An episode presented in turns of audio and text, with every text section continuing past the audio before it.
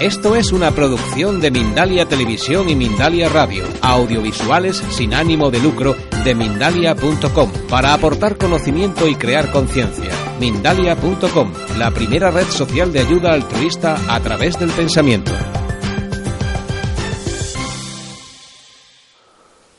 De alguna forma la, psicoastrología lo que hace es, es ponerte en, en relación con toda con todo ese movimiento inconsciente y hacértelo ver, ¿no? o hacerte que asumas. Sí, la astrología no pretende que asumas nada. La, asumir o no asumir, aceptar o no aceptar, siempre es una decisión última del individuo. La astrología lo que te explica es cómo se mueve esa dinámica inconsciente y qué genera en el afuera. A partir de ahí, a través de la experiencia, a través de experimentar, uno puede conseguir ser acorde a lo que uno es. Digamos que la astrología realmente te conecta con la parte más íntima de tu psiquismo y te conecta con las dinámicas psicológicas que, como te digo, van generando tu destino exterior. Ya, pero es curioso eso que has dicho, que, que los astros no determinan nada. O sea, realmente tú podrías predecir, por lo que entiendo, se puede predecir con más facilidad eh, el, el, futuro de alguien que está muy en la inconsciencia, que por supuesto. de alguien que realmente se ha hecho dueño de sus problemas o de sus bloqueos. O de sus... Sin lugar a dudas. Eh, fíjate, la astrología es, es como un reloj, ¿no? Entonces, si yo tengo un reloj y te digo, bueno, ahora son las 12 porque lo dice mi reloj, ¿vale? Si yo retraso ese reloj, siguen siendo las 12. Es una convención social por la cual a cierta hora es cierta hora y no otra. ¿Qué quiere decir esto?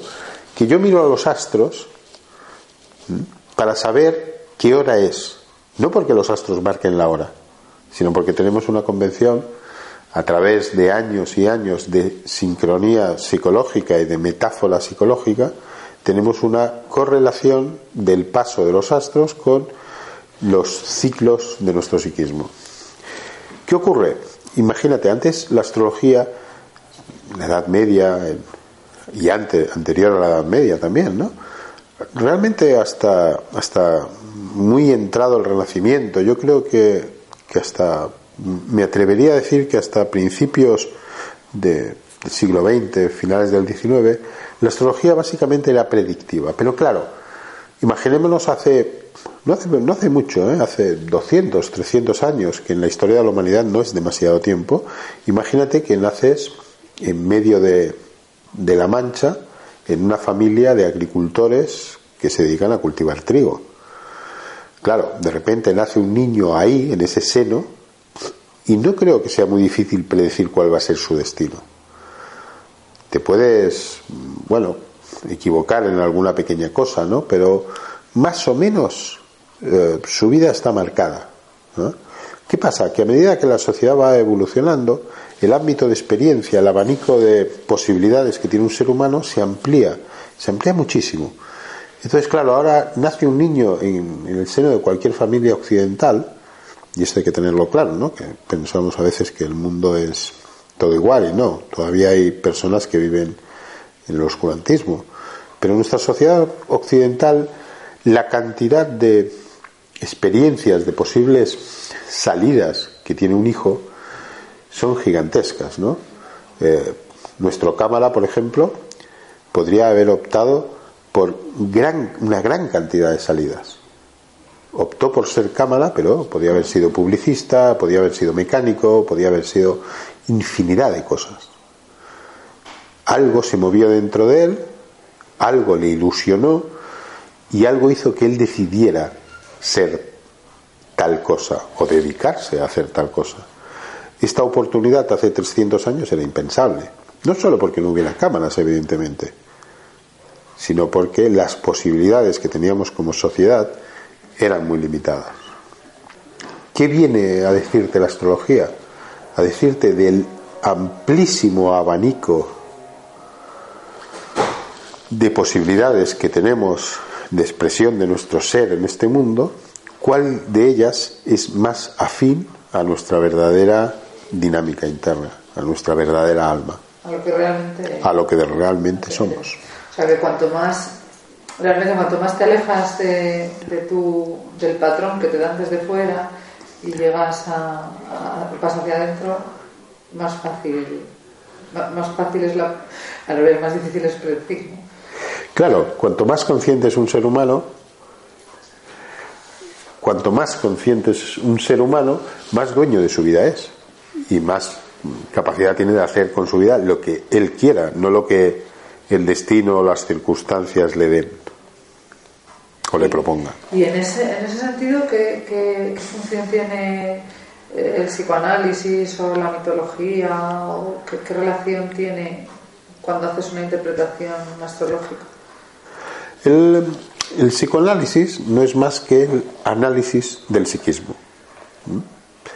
Antiguamente eh, la psiquis y el alma eran la misma cosa, ¿no? Antes de que, eh, de que los, sacerdotes de todas las religiones se, se apropiaran de, del alma y la sacaran del conjunto del ser humano, alma y psiquis estaban fundidas. Realmente deberíamos hablar del alma, ¿no? Entonces deberíamos hablar realmente de alma-análisis. ¿Qué sería el alma-análisis? sería el buscar, el analizar realmente de qué está hecha tu alma, de qué está hecha todo ese conjunto de, elementos que movilizan al ser a tener una determinada expresión en la vida.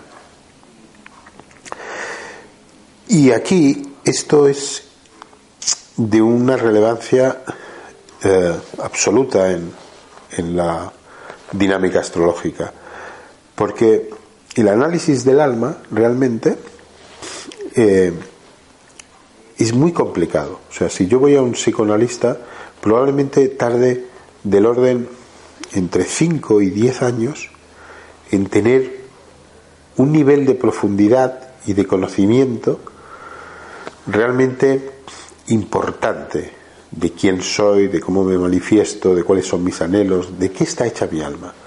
El astrólogo es una especie de, tramposo que de alguna forma encuentra un atajo y te plantea todos los elementos que configuran tu alma, te los plantea de forma cruda y clara.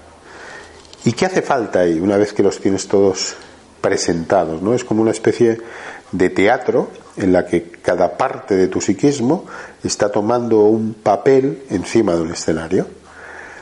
Aquí el psicoanalista, una vez que tiene esos elementos mm, abiertamente mostrados, que tiene esos elementos representando una función, se sienta tranquilamente en su butaca a analizar todos y cada uno de ellos y cómo se relacionan. Nosotros hemos personalizado a los planetas que hay en nuestro sistema solar y atribuidos a cada uno de ellos una dinámica psicológica. Y esa dinámica psicológica es una parte de nosotros mismos. La mujer, por ejemplo, cuando vas a un, a un entierro, no eres o no deberías ser la misma que cuando estás en un after o cuando sales de copas con tus amigos o cuando estás teniendo una relación íntima con tu pareja.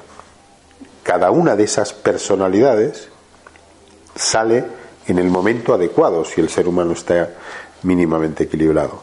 ¿Mm?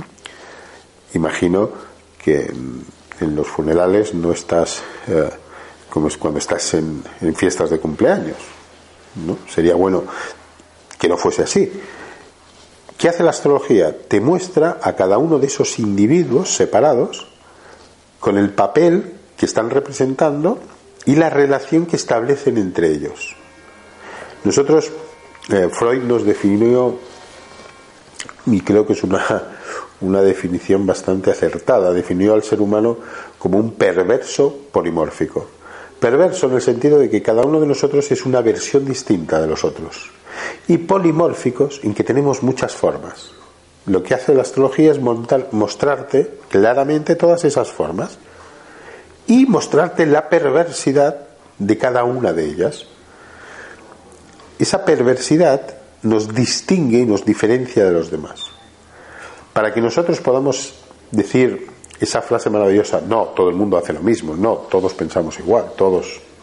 Eso, para que eso sea así, tenemos que habernos alejado de nuestra esencia y haber caído en dinámicas colectivas a las que nos lleva la educación.